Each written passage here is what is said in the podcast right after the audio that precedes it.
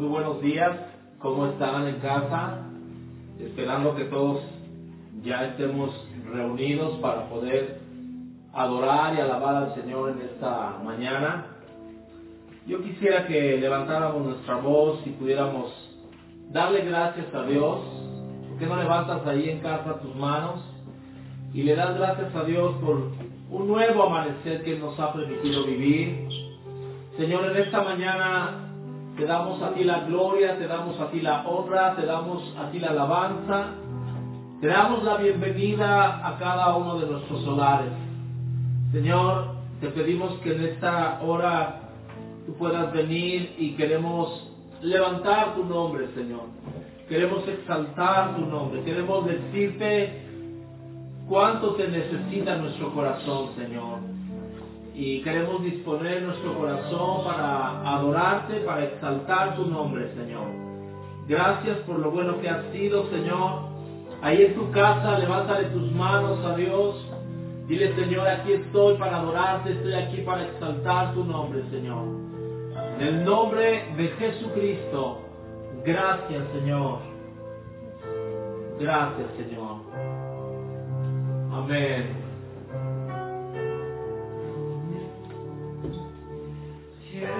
Siempre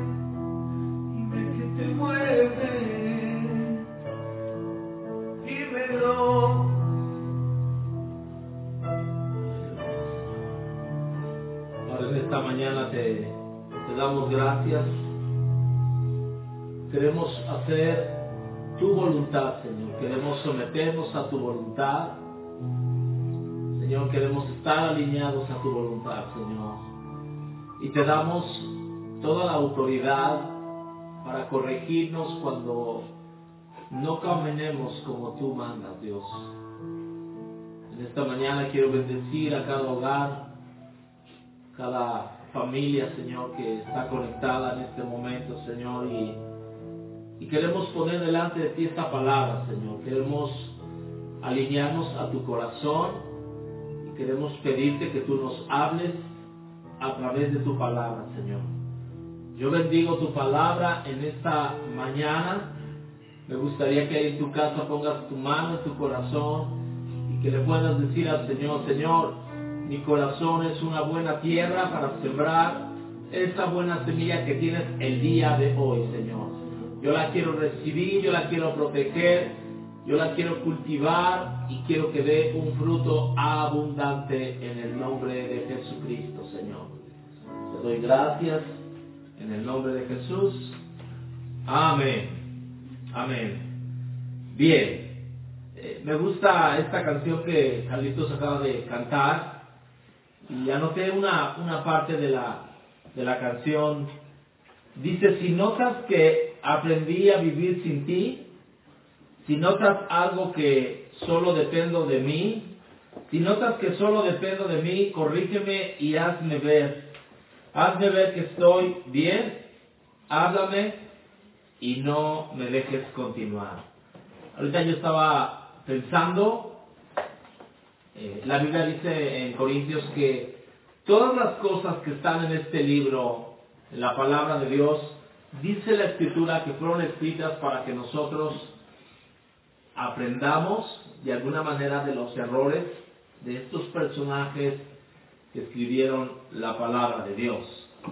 Y bien, yo quisiera que los que están anotando anoten dos citas muy importantes y si se los, se los comento, si se me descuidan un poquito se me van a perder en el mensaje. Digamos, vamos a armar un rompecabezas hoy y si en alguna parte te pierdes, te va a faltar una parte del rompecabezas. Porque, por eso es importante. Ahora les comento, después de la predicación, eh, en la tarde, esta predicación ya la subimos en YouTube, ya con todos los versículos. Entonces, si te pierdes en algún momento, eh, la liga o el link lo ponemos ya en la página del Centro Cristiano Poquitlán. Bien, vamos a entrar en materia. Y el título del mensaje le he puesto oh, La corona del orgullo. La corona del orgullo. Y se los digo y se los adelanto, vamos a estar tocando muchos versículos sobre la corona, lo que representa, lo que es la corona. Y bueno, la corona, hablando bíblicamente, representa la soberanía, representa el poder, representa la autoridad, representa el honor, representa el favor, la gloria, la realeza, la exaltación. En pocas palabras, la corona representa esos tiempos donde tú y yo estamos viviendo en plenitud, donde tú y yo estamos viviendo un tiempo de abundancia, donde estamos bien. Y quiero que me prestes mucha atención. Cuando leí este pasaje que vamos a ver, y si estás anotando, quiero que anotes estos dos pasajes. Y si puedes poner en tu Biblia o tenerlos simultáneamente en tu tableta o en donde lo, estés viendo. Primera de Crónicas, capítulo 20, verso 1. Primer libro de Crónicas 21. Y segunda de Samuel 12.1. Repito, porque aquí es donde voy a estar basando este mensaje, la corona del orgullo. Primera de Crónicas capítulo 20, versículo 1 y segunda de Samuel capítulo 12, verso 1. Estos dos versículos me hablan de lo mismo, que ahorita lo vamos a ver, pero el siguiente verso, verso 2 de cada uno de estos dos libros, cambia el panorama y es lo que vamos a tratar de ensamblar, de armar. Ahora, te quiero decir algo.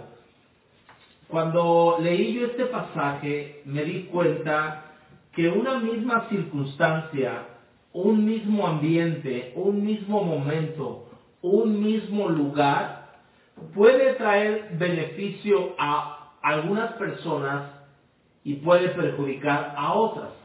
Te quiero dar un ejemplo bíblico. En Mateo capítulo 26 nos habla de cuando Simón invita a Jesús a comer a su casa. Y dice que cuando lo invita, simplemente lo recibe, no le lava los pies, no le da un buen recibimiento. Pero dice la escritura que una mujer se metió con un perfume caro de alabastro y empezó a enjugar los, eh, los pies de Jesús y empezó a hacer una adoración extravagante con un perfume muy caro. Y en ese mismo lugar también se encontraban los discípulos. Y quiero que veas, en un mismo techo, en una misma atmósfera, podemos ver a Jesús siendo adorado, podemos ver a un Simón que está pensando dentro de ti, si este supiera, si este fuera profeta, supiera la mujer que le está haciendo, eh, lavando los pies. Pero por otro lado, ¿qué sucede? Los discípulos empiezan a conjeturar y empiezan a decir, ¡qué desperdicio! Entonces, ¿a qué te quiero llevar? Que cosas que tú y yo podemos mirar en un ambiente, en el mismo lugar, en el mismo techo, pueden beneficiar a unos o pueden perjudicar a otros. Te voy a poner un ejemplo. Ahorita en este tiempo de, de, de pandemia, ¿no? En este tiempo de cuarentena, en este tiempo de encierro, por ejemplo, hay algunos que les está yendo muy mal. Eh, perdieron el trabajo. eh, por ejemplo, si pudieras ver una, una ilustración de, de un estadio, ¿no? Un estadio lleno, pues obviamente los estadios ahorita están vacíos. No podemos estar en lugares, multitudes, llámese en un teatro, llámese en una iglesia, llámese eh, en un casino, en bares, en hipódromo, eh, no podemos estar. Entonces, eso ha causado muchas pérdidas, ¿no? Y como yo te decía, este mensaje lo voy a estar basando en esta palabra de la corona. La corona representa un tiempo de bendición a nuestras vidas, un tiempo de abundancia. Y por ejemplo, en este tiempo que, que a muchos les ha ido mal, no sé cómo te ha ido a ti, pero o tal vez has perdido ventas y tenías tu negocio. eh, pero mira, la Biblia dice, y quiero que anotes esta cita, Job capítulo 19, verso 9, Job está diciendo estas palabras, hablando de aquellas personas que les está yendo mal. Me has despojado de mi gloria y has quitado la corona de mi cabeza. O sea, Job está hablando de aquellas cosas que había perdido, aquellas cosas que, que de alguna manera Satanás le había quitado, como fue sus hijos, el ganado, su casa, la salud. Y él está diciendo, me has quitado la corona de mi cabeza. Entonces, pero ahora, esta misma pandemia, esta mismo, este tiempo de encierro, a muchos les ha beneficiado. Por ejemplo, ahorita las farmacias están vendiendo lo que no han vendido en mucho tiempo. No se diga las funerarias. Las funerarias, eh, platicando con alguien, pues tenían tal vez uno o dos servicios a la semana normalmente, ¿no? En un tiempo normal. Ahorita están teniendo dos, tres, cuatro, hasta cinco servicios diarios. No se digan los cementerios. O sea, se ha agravado para unos la situación y para otros. Por ejemplo, escuchaba de una pareja, ¿no? Que, que tiene su negocio al aire libre y- y venden verdura y venden cosas y, les ha ido muy bien. En estos tres meses esta pareja pudo hacer su casa, nada más para que se den una idea. Literalmente construirla, ¿no? Tenemos un amigo también, este, eh, eh, vende, vende, vende pollos, ¿verdad? Y no es anuncio. Y gracias a Dios, Dios le ha mantenido la clientela, aunque sea para llevar. Pero lo que yo, lo que yo quiero enfocar es esto. Fíjate bien, un mismo escenario en el cual todos estemos, estamos viviendo, a uno les está yendo mal y a otros les está yendo bien. Ahora, la cuestión no es cómo nos está yendo, por ejemplo, si estamos en un tiempo de bendición, ¿cómo estamos reaccionando hacia esa bendición? Esa es la cuestión. Eh, mira, yo quiero que entiendas algo. La vida no es algo lineal. La vida es como una montaña rusa que de repente muchos estamos hasta arriba en la cima y de repente estamos hasta abajo y de repente estamos eh, eh, linealmente caminando, ¿no? Las cosas como que se establecen. Pero no siempre es así, ¿no? Ahora, el ejemplo que me venía aquí a mí es el ejemplo de, hablando de esto de, de la abundancia y de la escasez en un mismo tiempo. Por ejemplo, ¿cuántos recordaremos el ejemplo de, de, de José cuando interpreta el sueño de Faraón, que, que ve saliendo unas vacas, unas vacas gordas, unas vacas gruesas, hermosas, Génesis 41, 18. Y dice que vio este sueño y se lo está interpretando José y dice que vio unas vacas hermosas. Pero después en el verso siguiente dice que vio unas vacas flacas, feas, muy feas. Dice que nunca había visto tantas vacas tan feas. Y que estas vacas, ¿qué hicieron? Estas vacas, en el verso 20, se devoraron a esas vacas hermosas. ¿No? ¿Qué nos quiere decir? Que muchas veces tú y yo vamos a vivir tiempo de vacas gordas y vacas flacas. Pero la cuestión es cómo tú y yo reaccionamos cuando vienen esos tiempos. Creo yo que cuando vienen los tiempos de vacas flacas, cuando hay escasez, cuando las cosas no nos salen bien, cuando se cierran puertas en nuestras vidas, creo que es un tiempo donde más buscamos de Dios. Pero cuando vienen esas vacas gordas que dan bastante leche y queso y crema y, y, y, nos va muy bien, ¿qué es lo que hacemos? Normalmente empezamos a dejar de buscar a Dios. Y Salomón lo dijo de esta manera en Proverbios 39, pues si me hago rico podría negarte y decir quién es el Señor. Si me hago demasiado pobre podría robar y así ofender al santo. Entonces, yo creo que tú y yo tenemos que mirar y tiene que ver con el ejemplo que vamos a tocar en esta mañana de la corona de orgullo. Quiero que abras tu Biblia, por favor, primer libro de Crónicas, capítulo 21. Esto es muy importante. Y después vamos a ver segunda de Samuel 12.1. Los dos pasajes me están hablando del mismo acontecimiento, de lo mismo. Y en esta mañana vamos a hablar del rey David. Vamos a hablar de este hombre que está viviendo en un tiempo de apogeo, en un tiempo de florecimiento, en un tiempo de bendición. Amén. Dice la Biblia, primer libro de Crónicas 21. Véalo por favor. Aquí vamos a ir armando el rompecabezas y espero que pueda transmitir lo que Dios habló a mi corazón. Aconteció a la vuelta del año, en el tiempo que suelen los reyes salir a la guerra, en otras palabras, era un tiempo donde David tenía que estar en la guerra. Dice ahí que Joab sacó las fuerzas del ejército y destruyó la tierra de los hijos de Amón y vino y sitió a Rabá. Mas David estaba en Jerusalén, o sea, que no salió a la guerra, y Joab batió a Rabá y la destruyó. Ahora, enfócate aquí. Verso 2. David está en su palacio, Joab está luchando, vence a estos hombres y sitió Rabá, y dice en el verso 2, y tomó David la corona de encima de la cabeza del rey de Rabá. Escucha, esa corona fue traída, suponemos, por su general Joab al palacio. Y dice que la halló de un peso de un talento de oro. Representa 34 kilos de oro. Y dice que estaba llena de, de, piedras preciosas. Y mire lo que dice al final del verso 2. Y fue puesta sobre la cabeza de David. La Biblia no dice quién se la puso. Si él se la puso o se la pusieron. Pero se la puso, le pusieron esa corona ¿Qué representa esa corona en la vida de David? Representa una corona de decir cuán valiente soy.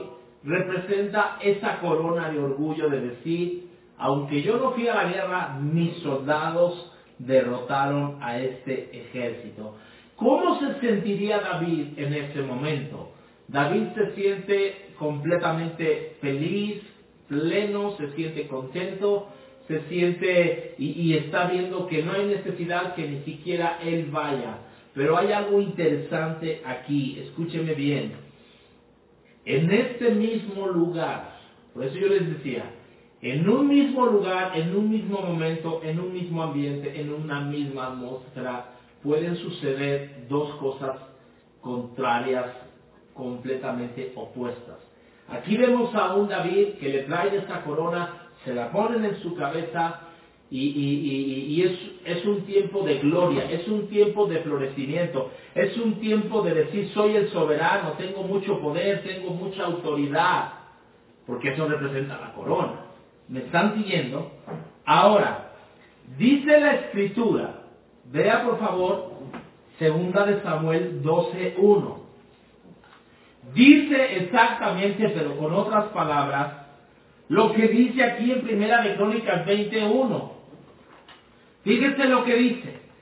Aconteció al año siguiente, vuelve a decir lo mismo. En el año que salen los reyes a la guerra, que David envió a Joab y con él los siervos y todo Israel. Y dice que destruyeron a los amonitas y sitiaron a, a Rabat, pero David se quedó en Jerusalén. Aquí ya nos indica realmente.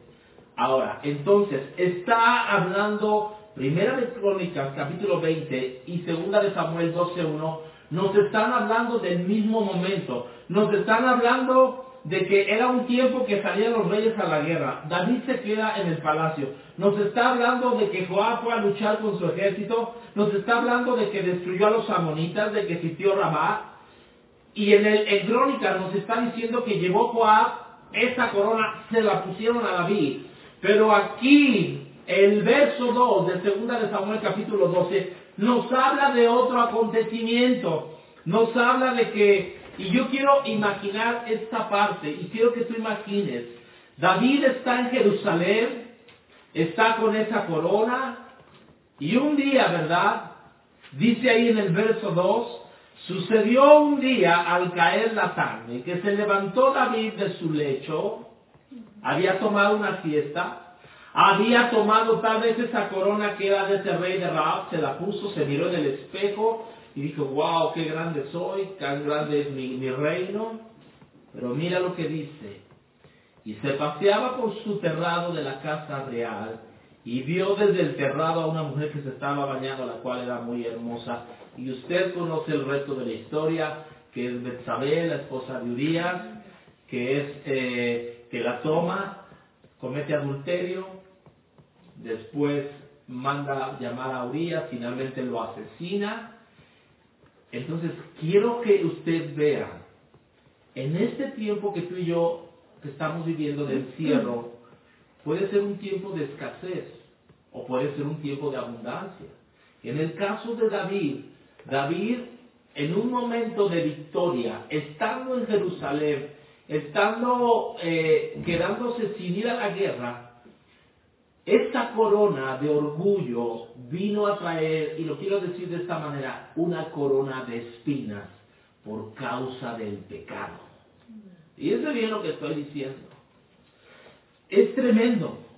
Y yo puedo aprender de esta historia algunas cosas.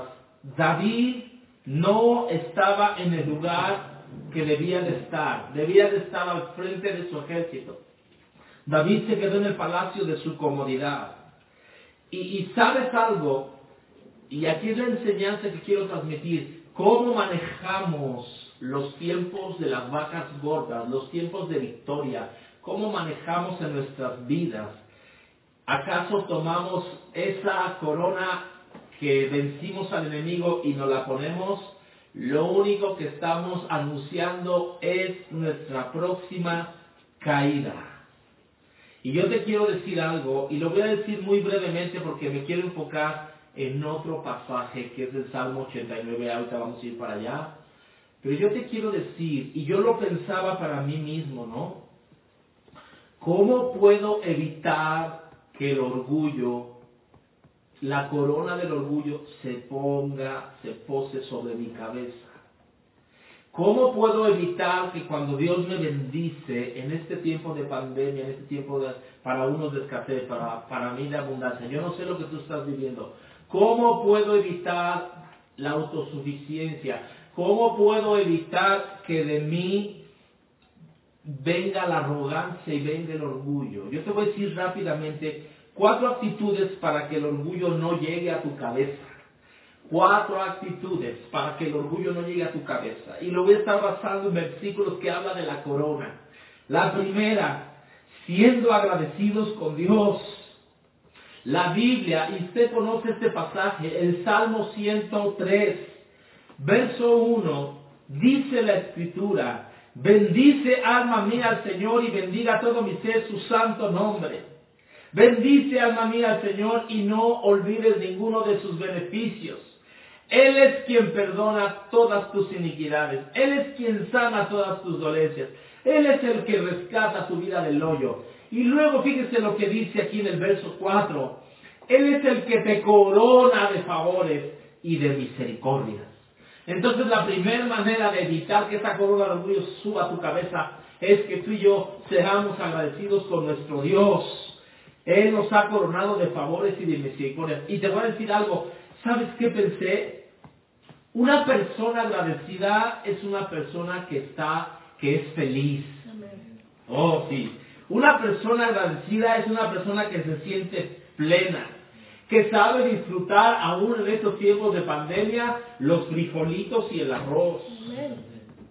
Que sabe disfrutar la comida que su esposa le hace en casa, aunque no tenga un buen sazón para hacer el arroz.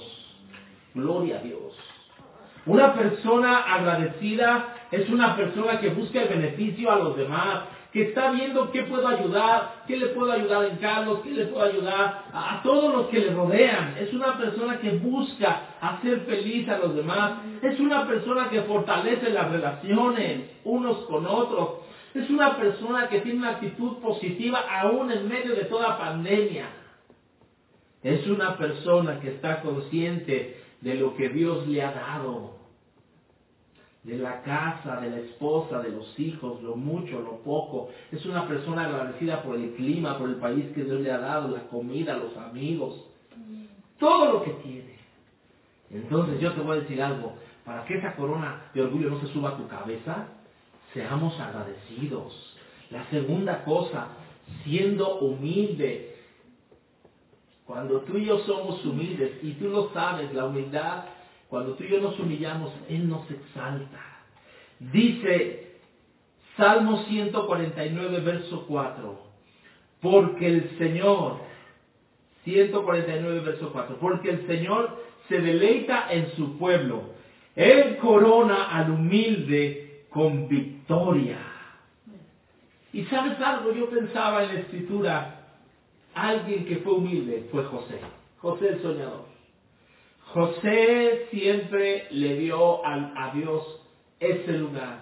Y me encanta, y nuevamente regreso a este pasaje de Génesis capítulo 41, verso 16, cuando Faraón lo manda a llamar y le dice, José, necesito que me interpretes el sueño.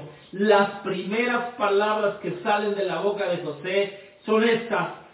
Faraón no está en mí, está en Dios. Y te voy a decir algo. Muchas veces en este pasaje de Génesis 41, eh, José menciona a Dios. Le dice, si Dios te ha mostrado este sueño es porque Dios te, va a dar la salida. Lo que Dios va a hacer, lo ha mostrado a ti. Lo que significa es que de parte de Dios es firme lo que Dios va a establecer. Dios se apresura a hacer y muchas veces menciona a Dios. ¿Sabes algo? Tenemos que ser humildes. Me gustó este pensamiento de Mario Benedetti. La mariposa recordará por siempre que fue gusano. La mariposa recordará que siempre que fue en un momento fue gusano. La humildad no es pensar menos de ti mismo, es pensar menos en ti mismo. Amén. La humildad siempre nos abrirá las puertas, la prepotencia nos las cerrará. Y me llama mucho la atención, y esta parte de la Biblia me encanta, en Génesis capítulo 39, verso 22, cuando José está en la cárcel y lo hacen el principal de la cárcel, me llama la atención que dice estas palabras, y el jefe de la cárcel le entregó a José el cuidado de los presos y todo lo que se hacía en la cárcel, José lo hacía. José lavaba baños, José cocinaba, José eh, iba con los presos, José los disciplinaba, José veía la seguridad de la cárcel, José todo lo hacía.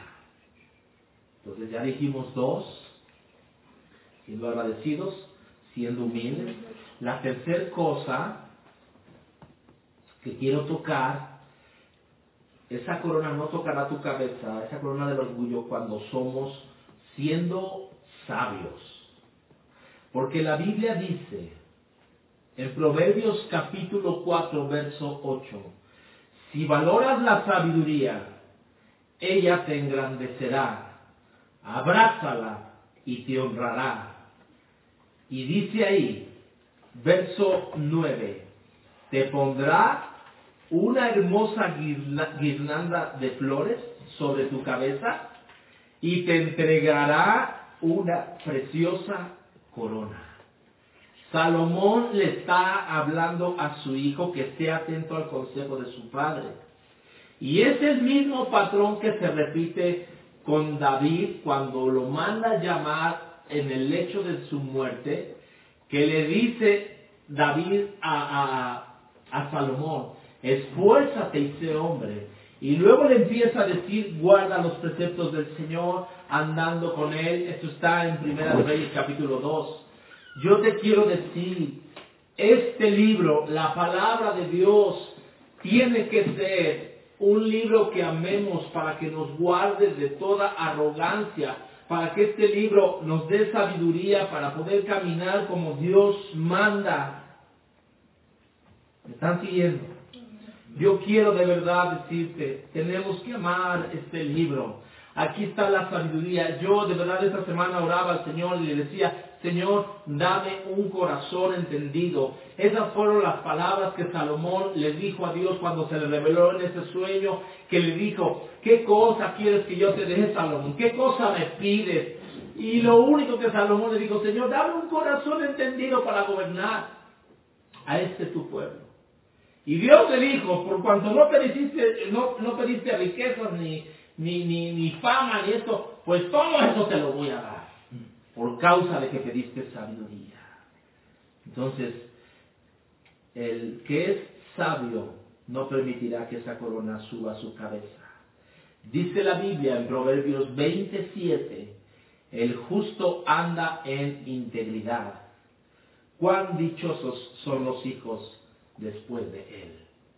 En otras palabras, cuando tú y yo somos justos, te voy a decir algo, nuestras generaciones van a ser bendecidas, van a ser bienaventuradas. Y la cuarta actitud para que nos guarde del orgullo que no se suba a la cabeza es siendo justos. Ya lo dije ahorita, ya lo dije siendo agradecidos. Número dos, siendo humildes, siendo sabios, siendo justos. Fíjate lo que dice Proverbios capítulo 16, verso 31. Las canas son una corona de gloria. Miren, yo tengo muchas canas. Estoy lleno de gloria. Las canas son una corona de gloria que se obtiene por llevar una vida justa. Estoy leyendo la nueva traducción viviente. Que se obtiene por qué? Por llevar una vida justa. ¿Sabes algo? Yo meditaba y, reflexionaba. ¿Cómo yo le hago para llevar una vida justa? ¿Sabes cómo empezar para llevar una vida justa? Todo empieza en los pensamientos. Porque dice la Biblia en Filipenses 4.8 que en todo lo que es verdadero, todo lo que es amable, todo lo justo, que en eso pensemos. Si hay virtud alguna, si hay alabanza, en esto pensemos. Entonces los pensamientos empiezan a traer justicia cuando tú y yo empezamos a pensar en la palabra de Dios. La Biblia dice, el corazón del justo medita cómo responder, mas la boca del impío habla lo malo. Proverbios 15, 28. Amén. Y podemos ver en la escritura un personaje que fue justo, Noé. La Biblia dice que Noé, en Génesis 6, dice que Noé era una persona intachable. Era una persona que tenía una comunión íntima con Dios. Así lo dice.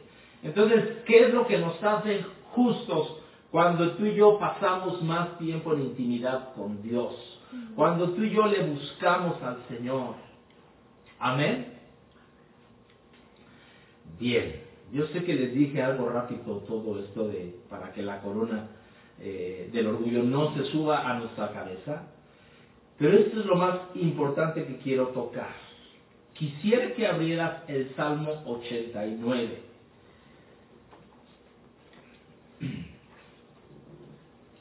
¿Cuántos están recibiendo en casa? ¿Ya te diste cuenta que David, voy a recapitular un poquito, David que era el tiempo donde los reyes salían a la guerra, se quedó en casa y sucedieron dos acontecimientos estando en su palacio, estando en Jerusalén.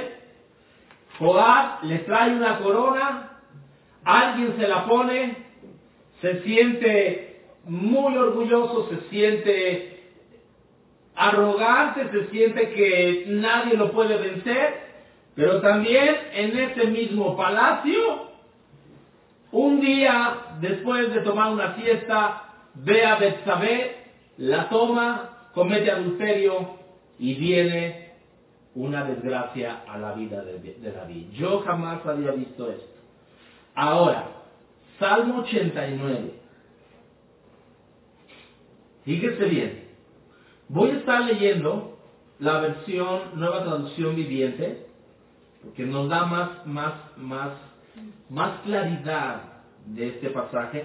Pero si tú ves ahí en el Salmo 89, está hablando del pacto que Dios hizo con David.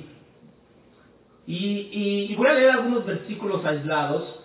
Dice en el verso 3, hice pacto con mi escogido, juré a David mi siervo diciendo, para siempre confirmaré su descendencia, edificaré su trono por todas las generaciones.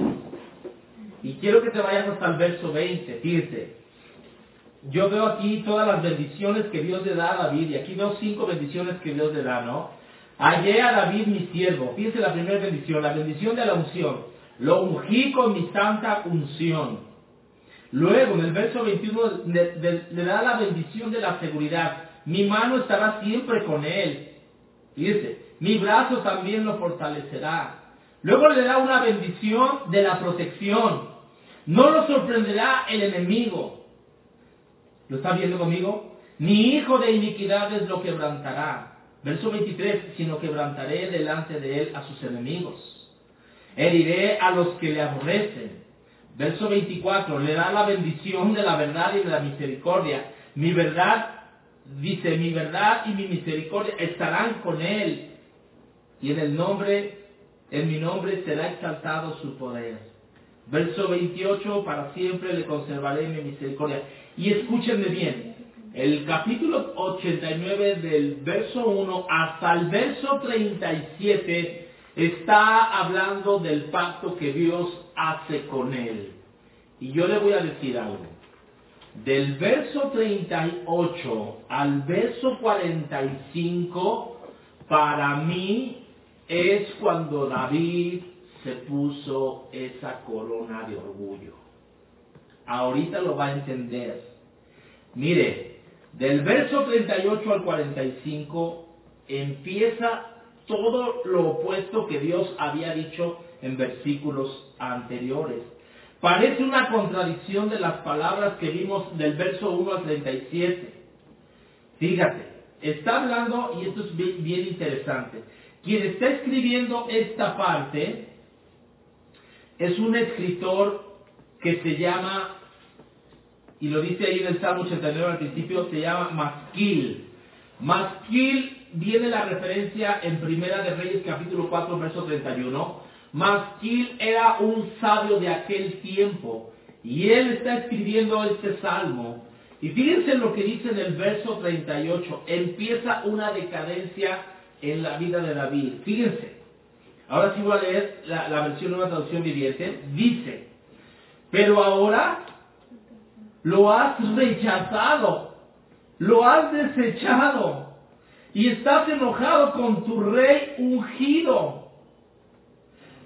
Verso 39, has renunciado al pacto que hiciste con él, arrojaste su corona al polvo, derribaste las murallas que lo protegían, destruiste cada fuente que lo defendía. Todos los que pasan por ahí le han robado se han convertido en la burla de sus vecinos. Fíjense bien, has fortalecido a sus enemigos e hiciste que se alegraran. Has hecho inservible su espada. Está hablando de David. Te negaste a ayudarlo en la batalla. Verso 44. Pusiste fin a su esplendor y derrotaste, derrocaste su trono. lo has hecho envejecer antes de tiempo y deshonraste, lo deshonraste en público. Mire, mire bien, por favor. Yo puedo ver de este, solamente se lo voy a mencionar muy rápido. Pero yo puedo ver de este Salmo capítulo 89, verso 38 al 45, 10 cosas que, que la corona del orgullo va a traer a nuestras vidas. Lo primero es que somos desechados, porque dice ahí, "Rece- rechazado y desechado fue él. Somos desechados. La segunda es que Dios se enoja contra nosotros. La tercera cosa es que Dios rompe el pacto que hizo con nosotros. Vean en el verso 39, has renunciado al pacto. La cuarta cosa es que se nos quita la corona. Dice ahí en el verso 39, has arrojado la corona al polvo. La cosa siguiente que, que sucede es que quedamos sin protección. Verso 40, derribaste las murallas que te lo protegían. La sexta cosa es que somos robados. Dice, todos los que pasan por ahí le han robado, verso 41. La séptima cosa es que somos burla de los demás. ¿Lo está viendo conmigo? Dice ahí en el verso 41, se han convertido, se ha convertido en la burla de los vecinos. Otra cosa, la octava cosa es que se fortalece el enemigo. Has fortalecido. Y miren, vea esta, esta, esta primera palabra. Has. Has. Dios lo está diciendo varias veces. Lo dice en el verso 39, has renunciado al pacto. Verso 42, has fortalecido. Verso 43, has hecho inservible. Fíjese bien, has fortalecido al enemigo. Otra cosa, la novena cosa es que tu espada queda sin filo. Dice, inservible es tu espada. Y la décima cosa, dice ahí que envejeció antes de tiempo. Porque dice, has hecho envejecer antes de tiempo. Y, quiero que me prestes mucha atención. Escúchame. Te voy a decir aquí tres cosas que encontré eh, sobre esta, sobre... Ahora, si tú te vas al capítulo de Segunda de Samuel, capítulo 12, cuando Natán, cuando Natán exhorta y corrige a David una vez que fue descubierto su pecado, fíjate bien, cuando dice aquí en el verso 40 y 43, has hecho inservible su espada. El Señor me recordaba este pasaje. En 2 de Samuel capítulo 12, verso 10, Natal le dice las siguientes palabras. No se apartará jamás de tu casa la espada, porque menospreciaste y tomaste a la mujer de Urias. Fíjese qué tremendo. No tan solamente se hace inservible la espada, sino que la espada cae sobre nuestra casa. Bajito, por favor, Carlos. Se hace inservible la espada. Fíjese bien. Luego, dice en el verso 44, derrocaste su trono.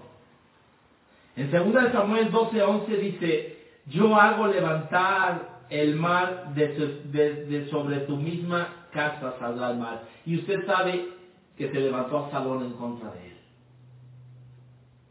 Fue derrocado David. David salió huyendo. Y la última cosa que veo aquí, yo sé que les estoy dando muchas cosas, pero yo espero que puedas. El verso 45 dice, lo has hecho envejecer antes de tiempo, y dice, lo deshonraste en público. En 2 de Samuel capítulo 12, verso 11 dice, daré tus mujeres a otro hombre y se acostará con ellos a la vista de todos. ¡Wow! ¡Qué fuertes palabras! Yo quiero tomar un tiempo ahorita de reflexión. Mira, Si tú ves en tu Biblia, ahí en el Salmo 89, en el Salmo 89, al terminar el verso 37, aparece una palabrita que se llama o se dice Selah. ¿Lo ves? Después del versículo 38 al 45, donde todo cambia en la vida de David, viene nuevamente esa palabra Selah. Selah en el hebreo significa hacer una pausa. Selah en el hebreo significa reflexionen. Selah en el hebreo significa vuélvanlo a leer. Reconsideren lo que están viendo a través de mi palabra. Lo que Dios nos está hablando esta mañana, escúchame. La corona que David en su momento se puso en esa cabeza, era una, era una corona de oro que pesaba 34 kilos, llena de diamantes, de piedras preciosas.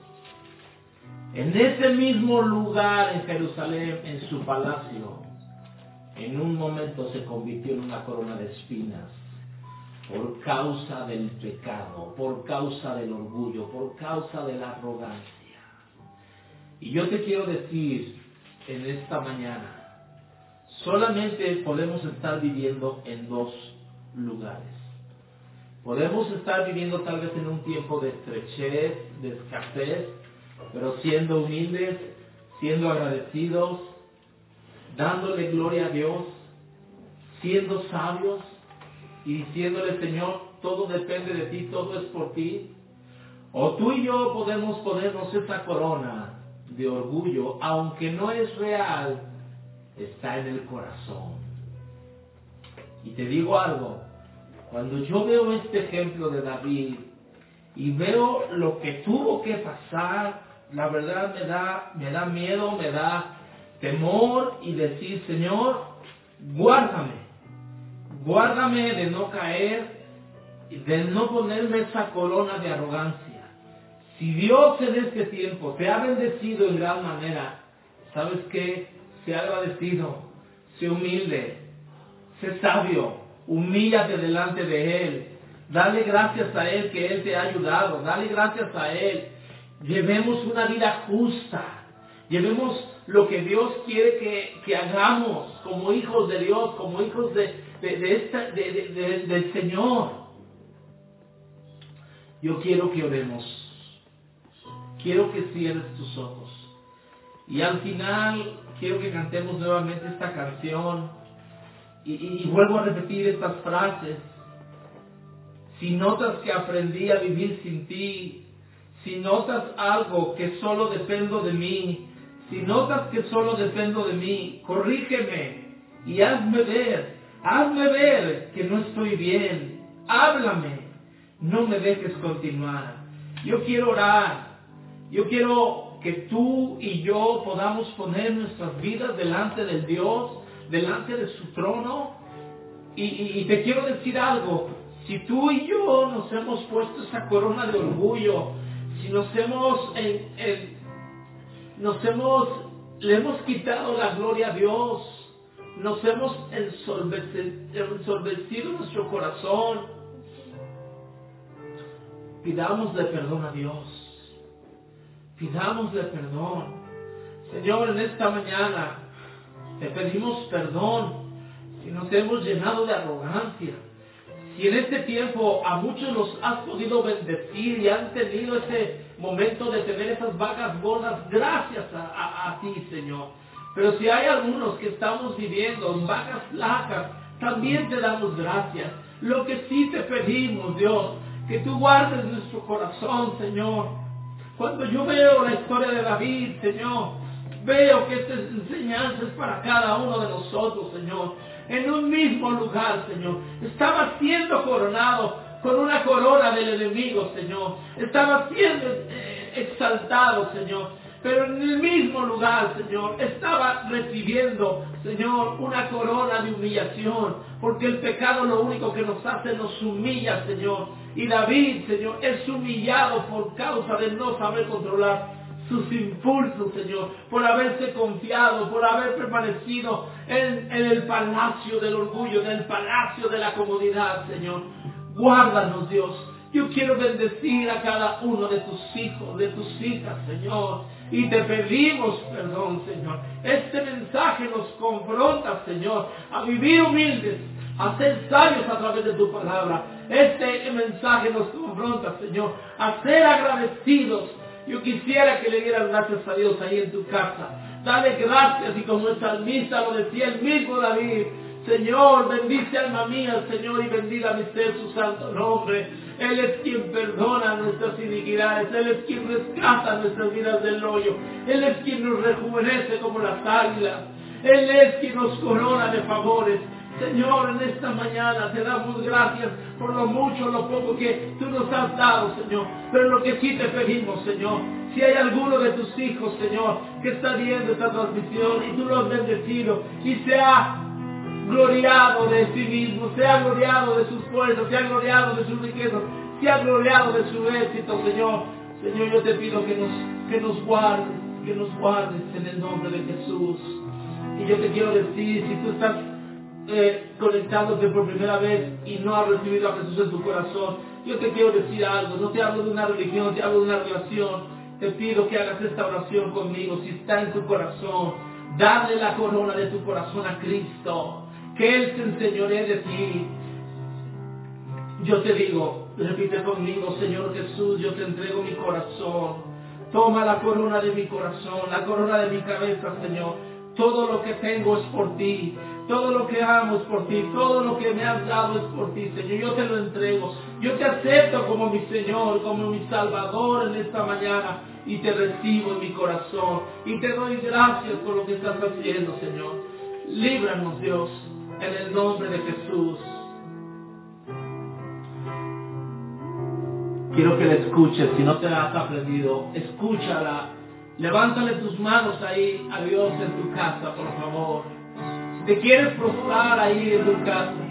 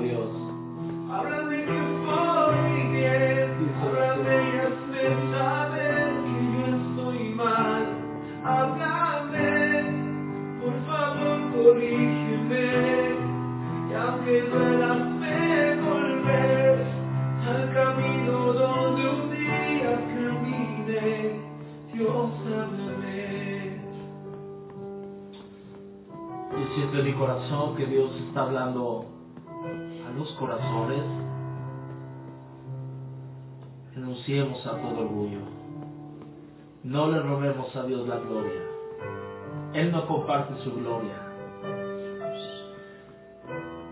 Que siempre vivamos agradecidos.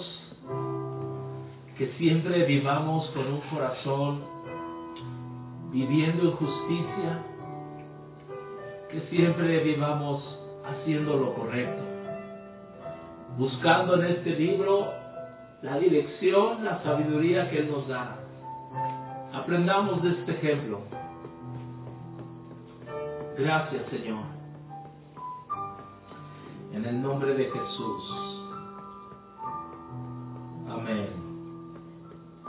Amén. Pues solamente me resta agradecerles, bendecirles. Seguimos en contacto. Mañana tenemos devocional 9 de la mañana y ahorita 10.30 viene la enseñanza de los niños. Papás, conecten a sus pequeños. Amén. Les mando un fuerte abrazo.